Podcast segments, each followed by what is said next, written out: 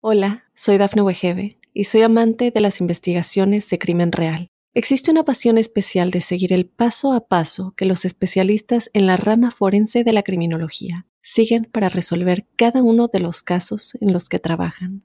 Si tú, como yo, eres una de las personas que encuentran fascinante escuchar este tipo de investigaciones, te invito a escuchar el podcast Trazos Criminales con la experta en perfilación criminal, Laura Quiñones Orquiza en tu plataforma de audio favorita.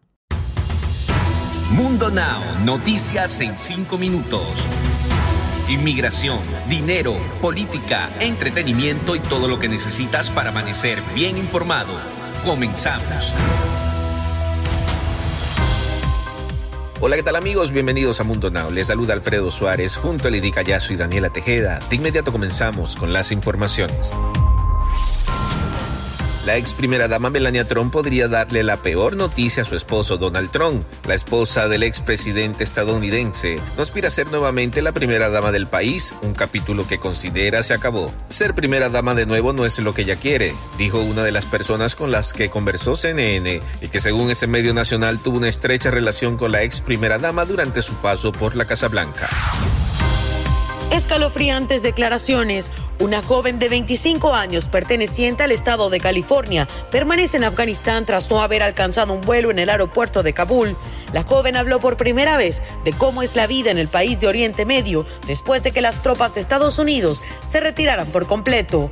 La mujer narra el temor que siente al permanecer y no saber si en algún momento volverá a su hogar o terminará falleciendo a manos de los talibanes. Cuenta que su marido, que es afgano, pidió a los insurgentes que la dejaran ir del país, pero ella se negó a dicha petición porque no piensa abandonarlo en esa nación. Un tiroteo en un vecindario en Leyland, Florida, dejó a cuatro personas muertas, incluyendo a un bebé en brazos de su madre este domingo alrededor de las 4 y 30 de la mañana, según informó la policía de Florida. Una niña de 11 años también resultó herida en el ataque. La policía dijo que las víctimas incluían a dos mujeres, un hombre y el bebé, quienes fueron asesinados en dos casas vecinas. Los oficiales acudieron al llamado después de que se escucharon disparos en un vecindario cerca de la escuela secundaria Ley Gibson. La patrulla fronteriza arrestó aproximadamente 10 migrantes indocumentados que estaban escondidos en un sistema de drenaje subterráneo en Texas, el momento en el que las personas, al parecer todas ellas hispanas, salen de la alcantarilla, quedó grabado por el Departamento de Seguridad Pública de Texas. La agencia de seguridad dijo a medios locales que uno de sus policías respondió a una alerta de cámara en Hidalgo y encontró aproximadamente a 10 inmigrantes indocumentados usando el sistema de drenaje para evacuar a las autoridades. Y ahora es momento de que se enteren de las noticias de sus artistas favoritos. Con ustedes, lo más nuevo en el entretenimiento. Les cuento que Eduardo Capetillo Jr., hijo de los actores Eduardo Capetillo y Vivi Gaitán, habló sobre la salud de su papá, quien hace unos días atrás había revelado que tuvo cáncer de piel, algo que sin duda causó una gran conmoción entre el público y los fanáticos de este guapo actor de las telenovelas mexicanas. Fue hace unos días cuando el actor Eduardo Capetillo revelaba para el canal de YouTube de su hija Ana Paula que habría sufrido de cáncer de piel haciendo un llamado a todos a que se comiencen a cuidar la piel de los rayos del sol.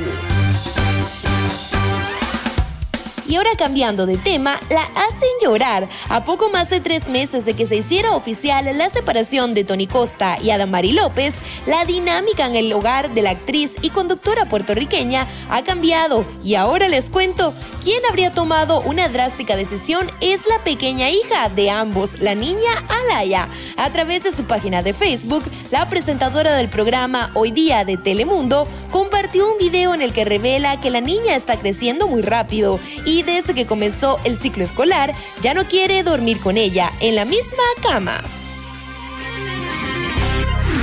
Deportes. En los deportes, un gol de penal de Orbelín Pineda encaminó el domingo a la segunda victoria de México en el octogonal final de la CONCACAF al Mundial de Qatar 2022, al derrotar de visita 1 a 0 a Costa Rica. Los mexicanos viajaron bajo el mando del asistente técnico Jorge Taylor, debido a que el entrenador argentino Gerardo Martino se quedó en México por una cirugía ocular. México sumó seis unidades, mientras que Costa Rica se quedó con un punto que sacó en su visita a Panamá el jueves. Y hasta aquí nuestro recorrido por las noticias más impactantes. Sigan nuestro contenido en todas las redes sociales y déjanos cinco estrellas en tu plataforma de preferencia. Nos despedimos como siempre con una frase de Mundo Inspira. Pon a Dios en primer lugar y lo demás llegará por añadidura. Que tengan una feliz semana.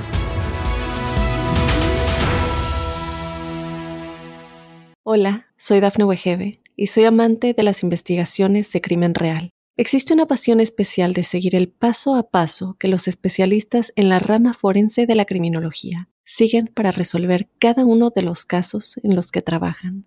Si tú, como yo, eres una de las personas que encuentran fascinante escuchar este tipo de investigaciones, te invito a escuchar el podcast Trazos Criminales con la experta en perfilación criminal, Laura Quiñones Orquiza, en tu plataforma de audio favorita.